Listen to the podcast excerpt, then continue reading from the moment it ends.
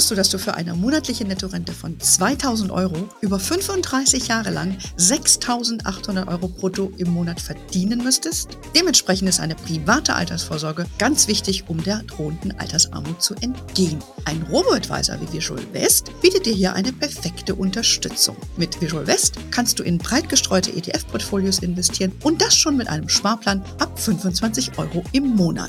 Mit dem Code HERMONEY24 erhältst du eine 50 Euro Prämie, wenn du dich für eine Investition bei Visual West entscheidest. Mehr Infos unter visualwest.de slash hermoney. Beim Geldmarktfonds, das ist so flexibel, das ist wirklich wie eine Parkuhr. Also wenn ich es nicht mehr brauche, dann nehme ich es mir zurück und, und wenn ich noch mal länger, dann, dann muss ich halt noch mal was einwerfen in die Parkuhr. Also ich kann wirklich sehr genau bestimmen, wie lange ich da drin bleiben möchte und wann ich über mein Geld verfügen will. Und dann ist zwei Tage später das Geld auch auf meinem Konto, so wie ich es brauche.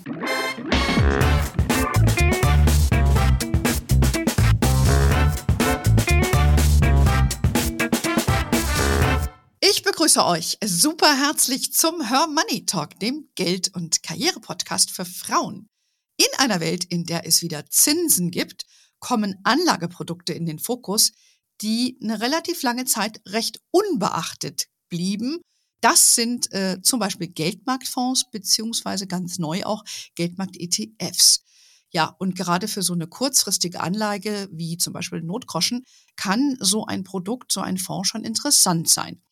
Und was genau jetzt so ein Geldmarktfonds ist, welche Renditen sich damit erzielen lassen und wann Frau lieber die Finger davon lassen sollte, das besprechen wir heute. Ich freue mich, dass Anke, äh, du wieder heute bei mir im Podcast bist. Anke Dembowski äh, kennt, äh, versierte Hörerinnen von uns kennen dich. Du bist ja hier nicht nur gern gesehene Gästin, äh, sondern äh, angesehene Finanzjournalistin, schreibst natürlich regelmäßig für Her Money und äh, immer wieder, wie gesagt, gern gesehener Gast bei mir im Podcast. Anke, welcome back im Money Talk und schön, dass du wieder dir die Zeit nimmst, mit mir zu plaudern. Ja, hallo liebe Anne, hallo liebe Zuhörerinnen. Äh, Anke, Geldmarktfonds, die kenne ich noch aus meiner Zeit in den USA. Äh, aufmerksame Hörerinnen wissen, das ist eine ganze Weile her. Ähm, und dort habe ich sie selbst schon genutzt und auch in Deutschland habe ich die schon öfter genutzt. Allerdings habe ich festgestellt, dass das hier nicht so bekannt ist. Wie schaut es bei dir aus? Hast du selber schon welche äh, bei dir im Einsatz gehabt? Äh, ja, gerne. Ich bin äh, glückliche Hausbesitzerin und immer wenn jetzt eine größere Investition ansteht, dann spare ich das an in einem Geldmarktfonds. Weiß ich, ah. ich habe jetzt gerade eine Solaranlage aufs Dach machen lassen und dafür habe ich knappe 20.000 Euro gebraucht und das habe ich dann äh, in einem Geldmarktfonds angespannt, damit ich zu dem einen Zeitpunkt, wo dann der Handwerker die Rechnung gestellt hat, diese Rechnung auch bezahlen konnte von diesem Geldmarktkonto. Also als Notgroschen und, und Ansammelbecken für eine spezielle Ausgabe. Dafür nehme ich das mhm. her. Genau, da haben wir da schon den ersten Use Case, weil wir ja auch gesagt haben, äh, ja, bekannterweise sollte man ja seinen Notgroschen auf dem Tagesgeldkonto parken. Und deshalb wollen wir heute mal über eine Alternative sprechen, nämlich so ein Geldmarktfonds, damit auch nicht nur du und ich über dieses Geheimnis Bescheid wissen, sondern viel mehr äh, da aufgeschlaut werden. Ähm, zunächst mal glaube ich, bei der im Vorfeld von dem Podcast habe ich natürlich auf unserer schlauen Seite erstmal geguckt, was du da auch geschrieben hast und so. Und dann fiel mir gleich ein, als ich den Begriff eingegeben habe, dabei darf man, ähm, da kam dann gleich der Begriff Geldmarktkonto hoch. Und da dachte ich, damit sollten wir doch vielleicht gleich mal anfangen, was überhaupt der Unterschied ist zwischen einem Geldmarktfonds und einem Geldmarktkonto. Anke, erklär doch mal, was ist da genau der Unterschied? Also riesig ist der Unterschied nicht. Ein Geldmarktkonto oder Tagesgeldkonto, da sagt mir die Bank, welchen Zins ich erhalte. Zum Beispiel sagt eine Bank aktuell, äh, ihr kriegt für sechs Monate auf dem Tagesgeldkonto 3,75 Prozent. Und dann weiß ich, genau diesen Zinssatz bekomme ich. Beim Geldmarktfonds, der legt ja auch ganz, ganz kurzfristig an und äh, in sehr sichere Papiere. Da gibt es aber keine Garantie, dass ich genau eine Punktlandung mache bei 3,75 Prozent, sondern ich bekomme immer das, was aktuell der kurzfristige Zinssatz hergibt. Die hm. liegen aber sehr nah beieinander. Ein Tagesgeldkonto gibt auch das, was der kurzfristige äh, Zinssatz hergibt, orientiert sich daran und der Geldmarktfonds auch. Das eine ist halt eine Kontohülle sozusagen und beim Geldmarktfonds haben wir eine Investmentfondshülle. Genau, das, äh, der Geldmarktfonds ist eben Wertpapier, wird im Depot verwahrt. Das ist, glaube ich, schon mal der erste Unterschied. Und das Geldmarktkonto, so ein Ding habe ich auch noch, habe ich dann festgestellt auf den Blick in mein Konto, ähm, äh, von, ähm, wo ich also mein Girokonto und so weiter führe.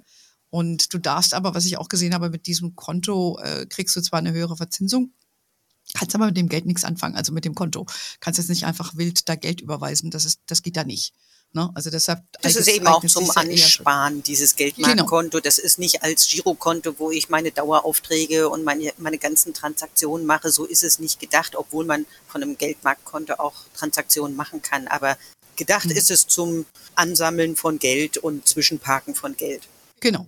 So, und jetzt äh, die Alternative, wie gesagt, dieser sogenannte Geldmarktfonds. Vielleicht fangen wir nochmal mit den Fonds an. Wie wir schon gesagt haben, es kann ja eine Alternative sein Vielleicht erläuterst du mal ein bisschen, wie die auch funktionieren, dass man sich das auch ein bisschen praktischer vorstellen kann, weil da geistern ja dann viele Begriffe rum, die muss man dann erstmal für sich wieder verstehen. Ja, also der Geldmarkt ist der ganz kurzfristige Kapitalmarkt. Ähm, bis zu zwölf Monaten spricht man von Geldmarkt und alles, was länger ist, da spricht man von Kapitalmarkt. Und ein Geldmarktfonds, der legt an in festverzinsliche und variabel verzinsliche Wertpapiere, die eine Laufzeit oder auch nur eine Restlaufzeit haben von zwölf Monaten oder weniger.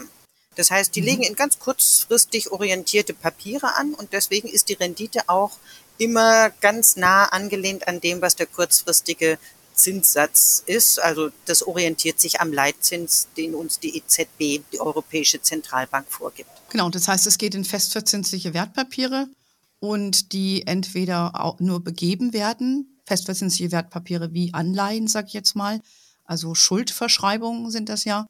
Und, äh, Pfandbriefe sind dabei, Schatzwechsel, Einlagenzertifikate, so diese ganzen kurzfristigen ähm, Geldmarktpapiere, die es am Markt gibt. Genau, und der Charme ist eben dadurch, dass die Laufzeit von diesen Papieren relativ kurz ist, kann man eine ganz gute Prognosefähigkeit geben für die Rendite. Würdest, würdest du das so äh, ja, beschreiben? Genau, also da ist keine Überraschung, die kommen kann. Äh, die einzige Überraschung, die kommen könnte, ist, dass die EZB, unsere liebe Frau Lagarde, den Leitzins erhöht. Dann gibt's ziemlich schnell auch im Geldmarktfonds wieder mehr Zinsen, nämlich immer dann, wenn ein Zinspapier ausläuft, kann dann die, der Geldmarktfondsmanager in das nächste Papier investieren, was dann vielleicht diese höhere Verzinsung hat. Nach unten aber genauso, wenn Frau Lagarde jetzt auf die Idee kommt, äh, die kann den Einlagenzins ähm, wieder verringern. Das ist ja der Wunsch, aber es ist schon längere Zeit äh, ist das nicht passiert. Ähm, dann würde auch ziemlich schnell der Geldmarktfonds in seiner Rendite dann dieses neue Zinsniveau wieder reflektieren und entsprechend niedrigere Zinsen bringen. Aber das bewegt sich alles in diesem relativ sicheren Bereich der Einlagenzinsen, die uns die EZB vorgibt, wenn es ein Euro-Geldmarktfonds ist. Genau, das ist das nächste Thema. Das heißt also, diese Schuldverschreibungen oder die Anleihen oder diese Kurzläufer, sagen wir mal der Einfachheit halber, die sollten aber, glaube ich, auch äh, sehr gute Bonität haben. Und da kann man, glaube ich, keine, ich sag mal, aus den Emerging Markets, aus den Schwellenländern irgendwelche Kurzläufer mit reinpacken, oder?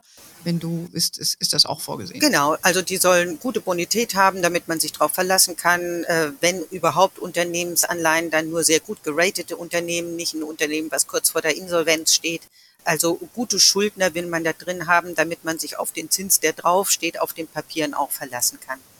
Ähm, Währung hast du schon angesprochen. Das ist ja eigentlich ein ganz wichtiges Thema für diese, für diese Produkte. Wenn ich jetzt mir meinen Notgroschen anlege, dann würde ich mir einen auf Euro notierenden Geldmarktfonds holen. Genau, Oder? genau. Sagen wir, die meisten von, von uns dürften ja Euro-Denker sein. Das heißt, wir wollen dann auch die Verzinsung im Euro-Bereich haben. Äh, jetzt gibt's aber Geldmarktfonds in allen gängigen Währungen. Sagen wir, eure Tochter studiert jetzt in den USA und ihr braucht mal eben 40.000 Dollar, äh, um das Studium der Tochter zu finanzieren. Dann seid ihr ja für diesen Betrag ähm, US-Dollar-Denker. Dann wäre auch eine Idee zu sagen, okay, dann spare ich in einem Geldmarktfonds an, der gleich auf US-Dollar läuft. Ansonsten will man sich das Währungsrisiko was mit einer ausländischen Währung verbunden wäre, nicht reinholen. Also dann schwankt vielleicht die Währung um zehn Prozent rauf oder runter, aber ich kriege ein halbes Prozent mehr Verzinsung. Das lohnt sich nicht. Also nicht mhm. ein Währungsrisiko eingehen mit dem Geldmarktfonds, was man gar nicht wirklich gebrauchen kann. Hm. Ist es denn möglich, dass ich jetzt, wenn, um dein Beispiel zu nehmen, die Tochter geht in die USA, braucht dann Dollar? Bekomme ich bei, du, du führst ja dann dein Geldmarktfonds in einem Depot, ja, weil Wertpapier. Und kann ich mir dann überhaupt einen Dollar direkt auszahlen lassen oder muss ich mir da einen Scheck ausstellen lassen? Wie würde das in der Praxis funktionieren? Weil meine Erfahrung ist es dann oftmals, wenn du in Deutschland bist, äh, du dann nur mit äh, hohen Kosten an Dollar selbst kommst. Ähm, irgendeine andere Währung. Also in dem Fall, äh, wenn ich es in einer anderen Währung, zum Beispiel in Dollar ausgezahlt haben will, dann würde ich auf jeden Fall mit der Depotstelle äh, Kontakt aufnehmen, wie man das machen soll. Man braucht dann nämlich ein US-Dollar-Konto, wo die dann auch direkt die US-Dollar hinüberweisen können, weil sonst tauschen die das erst in Euro um und dann muss ich es wieder genau. von Euro in US-Dollar umwandeln, dann ist nicht viel gewonnen, weil dann zahlt man zweimal Umtauschgebühr. Ja, das sollte man vielleicht noch beachten. Aber ich muss sagen, ich habe das selber auch schon für mich genutzt, ähm, äh, wie du ja wahrscheinlich weißt. Äh, war, hat ja mein äh, Vater in Australien gelebt und äh, als es dann mal um eine größere Summe Geld ging, habe ich dieses Geld auch in einen Geldmarktfonds mit australischen Dollar gepackt, der aber hier in Deutschland zugelassen war. Und das war für mich super praktisch. Also von der Verwendung her, weißt du, konnte ich das einfach einzahlen. Ich habe aber dann hinterher das Geld mir in Euro auszahlen lassen, als ich diese Park-Variante, also ich habe es ja da geparkt, mhm. nicht mehr brauchte. Deshalb habe ich den letzten Schritt nicht nur wieder gemacht, dass ich es wieder ausgezahlt habe. Aber es hat gut funktioniert, zumindest einzuzahlen in, in, in australische Dollar. Das ist auch nochmal eine Idee, wenn jemand im Ausland irgendwo ist, äh, wie du eben sagtest, und, und Gelder hat, dann kann man die da auch für eine Weile verwalten. Und es war auch recht attraktiv, lange, weil die Zinsen in Australien deutlich höher waren als die deutschen.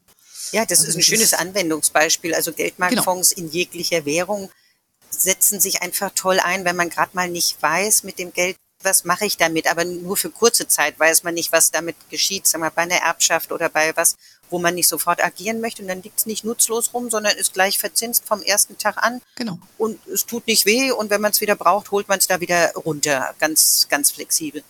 Richtig, ja. Also deshalb so habe ich das auch gehandhabt. Ähm, ja, zur Rendite, du hast ja schon ein bisschen was gesagt, eben vielleicht nur mal kurz nochmal auch, wie sie die Rendite erwirtschaften. Ähm, vielleicht kannst du uns da nochmal ganz kurz durchführen, damit man das versteht. Ja, die legen ja an, die Geldmarktfonds in, in kurzlaufenden ähm, Rentenpapieren und zurzeit liegt der Einlagensatz bei vier Prozent. Das heißt, bei etwa vier Prozent plus minus einen ganz kleinen Zacken rauf oder runter ist dann auch die Rendite. Und die äh, Geldmarktfonds verdienen ihr Geld ausschließlich durch Zinszahlungen von den Papieren, in die sie investiert sind. Hm. Wie oft schütten die aus? Ähm, das legt der Fonds fest. Ähm, da müsste man schauen, wenn es jetzt wirklich nur ein Fonds ist, den, den ich benutze zum Geld parken, dann würde ich mir einen tesarierenden, also einen Fonds aussuchen, der nicht ausschüttet. Und mhm. ähm, die meisten Fonds in Deutschland schütten einmal im Jahr aus. Es gibt auch welche, die öfters ausschütten. Ähm, da muss man dann schauen, welcher Fonds für den eigenen Bedarf am besten ist. Aber wenn es jetzt wirklich nur zum Zwischenparken ist, bis man mehr weiß, was man mit dem Geld anfangen kann, dann würde ich einen Fonds aus, auswählen, der keine Ausschüttung hat, der also tesoriert. Hm, okay, verstehe, verstehe, genau. Also wie wenn man längerfristig investiert, ebenso. Ähm, ich kenne das aber aus den USA, dass dort die Geldmarktfonds immer ein Anteil war ein, Euro, ein Dollar wert. Das ist aber bei uns, ist es, ist glaube ich nicht so, ne? Nee, das ist nicht so. Aber in den USA gibt es so eine Regelung, dass der ein Dollar wert ist und immer wenn er ein bisschen hm. Zinsen bekommt, muss er die zack ausschütten. Ähm, das ist aber eine sehr US-spezifische Regel. Hm. Aber das wird dort für viele wie so ein Sparbuchersatz genutzt, eben durch diese ein Dollar, ein Anteil-Regel. Ja, ja das war aber auch äh, eine Schwierigkeit, weil äh, mhm. ich glaube, unsere aufmerksamen Hörerinnen wissen das ja auch. Wir hatten ja Negativzinsen bis Mitte 2022. Und mhm. als dann die Geldmarktfonds äh, in, in Geldmarktpapiere, in diese kurzlaufenden äh, festverzinslichen Papiere investiert haben, und dann hatten wir Negativzinsen, dann hatten die natürlich ihre Schwierigkeit, diese Ein-Dollar-Regel äh, zu haben. Ja, die hätten eigentlich eine mhm. negative Ausschüttung machen müssen, sprich von ihren Anlegern kleines Geld ranziehen. Und da, äh, das hat ein bisschen für Unruhe gesorgt. Also die, die, wenn wir Zeiten von Negativzins haben, vielleicht erinnert ihr euch, da hatten wir ja ähm, Verwahrentgelte bei den Banken. Ja. wenn man da zu hohe Beträge hatte, hat die Bank ähm, nicht Zinsen gezahlt, sondern wir mussten ein Verwahrentgelt, sprich negative Zinsen zahlen. und das hat natürlich sofort dann auch eins zu eins die Geldmarktfonds getroffen. Deshalb waren die auch, ja, man hat sie so ein bisschen vergessen. Deshalb kommen wir ja jetzt auch zusammen über das Thema wieder zu sprechen, mhm. weil es eben wieder Zinsen gibt und jetzt kriegt man dreieinhalb, vier Prozent äh, in, in der Richtung im Augenblick mit dem Euro-Geldmarktfonds. Mhm, dann lohnt sich das wieder ein bisschen mehr. Also da sind wir auch gleich bei dem negativen Aspekt. Ne? Alle, jede Medaille hat ja zwei Seiten. Das heißt, äh, das Risiko, was man dort hat, sind, wie du gerade beschrieben hast, diese Negativzinsen oder wenn die Zinsen eben wieder runtergehen. Ähm, was hast du noch für Risiken? Ähm, Währung haben wir gerade schon angesprochen, ne? Währung. Klar. Kosten sind ein Risiko. Wenn mir ein hm. Geldmarktfonds schon fünf Prozent Ausgabeaufschlag abknöpft und ich bleibe nur ein halbes Jahr drin, dann ist das nicht so schön. ähm, also bei einem, bei einem Geldmarktfonds, wenn ich den so nutze, wie er äh, eigentlich vorgesehen ist als kurzfristigen Geldparkplatz, da sollte ich null Ausgabeaufschlag zahlen. Alles andere verbietet sich da eigentlich. Mhm. Und sag mal, die Kosten sind ein ganz erheblicher ähm, Bestandteil, äh, der in die Rendite reinfressen kann. Äh, die sollten einfach möglichst gering sein. Und die Inflation ist natürlich noch ein Risiko. Äh, wir haben im Augenblick, ja, äh, wie, hoch ist zurzeit die Inflation? Also aufs Jahr gerechnet, 2023 sind wir bei sechs Prozent. Wenn wir jetzt einen Geldmarktfonds haben, der meinetwegen vier Prozent Performance hat und sechs Prozent Inflation, dann habe ich zwar kein Risiko, aber immerhin, ich, ich verliere zwei Prozent an Kaufkraft. Mhm. Und außerdem muss ich ja die Rendite in meinem Geldmarktfonds, wie in jeder Kapitalanlage, versteuern. Dann gehen dann nochmal 25 Prozent äh, Abgeltungssteuer ab. Und die Inflation, die, die erstattet mir ja kein Finanzamt. Ähm, also die Inflation ist sicherlich auch noch ein Risiko, was ich habe beim okay. Geldmarkt. Gut, daher eher nur kurzfristig, ne? Weil dann, damit du immer dran musst und so weiter, so als jetzt nicht dein Geld da zehn Jahre parken. Genau. Das wäre dann wenig hilfreich, ne? Mhm. Ähm, genau, also das äh, Risiken, beziehungsweise worauf man dann achten sollte bei einer Auswahl, wie immer, sagen wir mal, Kosten sind natürlich ein Faktor. Welche Währung? Ähm, wie sieht es denn aus mit dem Thema Nachhaltigkeit in diesem Umfeld? Ähm, das ist relativ neu bei Geldmarktfonds. Das hat ja angefangen, die, die Nachhaltigkeitsüberlegungen bei Fonds haben angefangen mit, mit Aktienfonds, dann gingen sie dann über in ähm, Rentenfonds und jetzt gibt es auch Geldmarktfonds, die nachhaltig anlegen. Ähm, also die nur in Staaten investieren oder in Zinspapiere von Staaten, die in Ordnung sind oder wenn sie in Unternehmensanleihen äh, investieren von Unternehmen, die in Ordnung sind. Ähm, ja, also es gibt auch nachhaltige Geldmarktfonds. Also Stichwort auch, äh, aber wahrscheinlich nicht en masse. Ich denke, was auch wichtig ist zu bedenken, wir reden ja hier äh, gerne auch über ETFs und ähm, ja, weil das ist halt, sag ich mal, auch eine moderne Form der Fondsanlage. Bei dem Studium des Artikels, das du, den du für uns geschrieben hast, ist mir halt aufgefallen, dass du da, glaube ich, nur drei, vier ETFs ähm, hervorgehoben hast aus der Datenbank von Morningstar. Woran liegt es? Äh, sag mal, so viele Geldmarkt-ETFs gibt es nicht. Es gibt ganz, ganz viele ähm, Geldmarktfonds, aber die sind meistens ganz normale Fonds, sage ich mal, keine ETFs. Ähm, da ist nicht das eine besser oder schlechter als das andere. Beim ETF, da habe ich natürlich noch Börsenhandelsgebühr. Das wirkt dann ja wie so ein kleiner Ausgabeaufschlag, den ich zahle. Ähm, wenn ich einen ganz normalen Geldmarktfonds kaufe, der kein ETF ist, der auch keinen Ausgabeaufschlag hat, dann komme ich sozusagen wirklich zum Nettoinventarwert rein. Insofern ist diese Überlegung ETF oder nicht ETF bei Geldmarktfonds ein bisschen eine andere, weil es hier tatsächlich auf diese zwar geringe, aber immerhin auf diese Handelsgebühr bei ETFs, weil ich die ja über die Börse kaufe und auch Verkäufe kaufe, eine Rolle spielt. Wenn ich sowieso nur dreieinhalb Prozent kriege pro Jahr und ich bleibe nur zwei Monate drin in dem Vehikel, mhm. dann spielen auch so ganz kleine Gebühren, die ich zahlen muss, eben auch eine Rolle. Und deshalb kann man hier auch in Nicht-ETFs investieren. Hm. Äh, geht das ja auch mit Sparplänen, gehe ich von aus, weil so hast du es ja auch gemacht. Ne? Ich habe damals eine Einmalsumme eingezahlt bei den letzten, die ich hatte. Ich wollte mir jetzt auch einen neuen noch holen für, für eine Ausgabe, die ich da habe.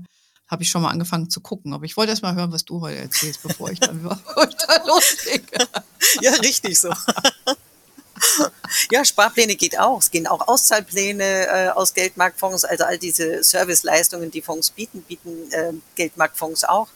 Ähm, und ich bin halt in der Summe so gut wie nicht begrenzt. Also beim Sparbuch kann ich ja nur 2000 Euro im Monat abheben, ansonsten muss ich Strafzinsen äh, äh, zahlen. Und beim Geldmarktfonds, das ist so flexibel, es ist wirklich wie, wie eine Parkuhr. Also wenn ich nicht mehr brauche, dann nehme ich es mir zurück und, und wenn ich noch mal länger, dann, dann muss ich halt noch mal was einwerfen in die Parkuhr.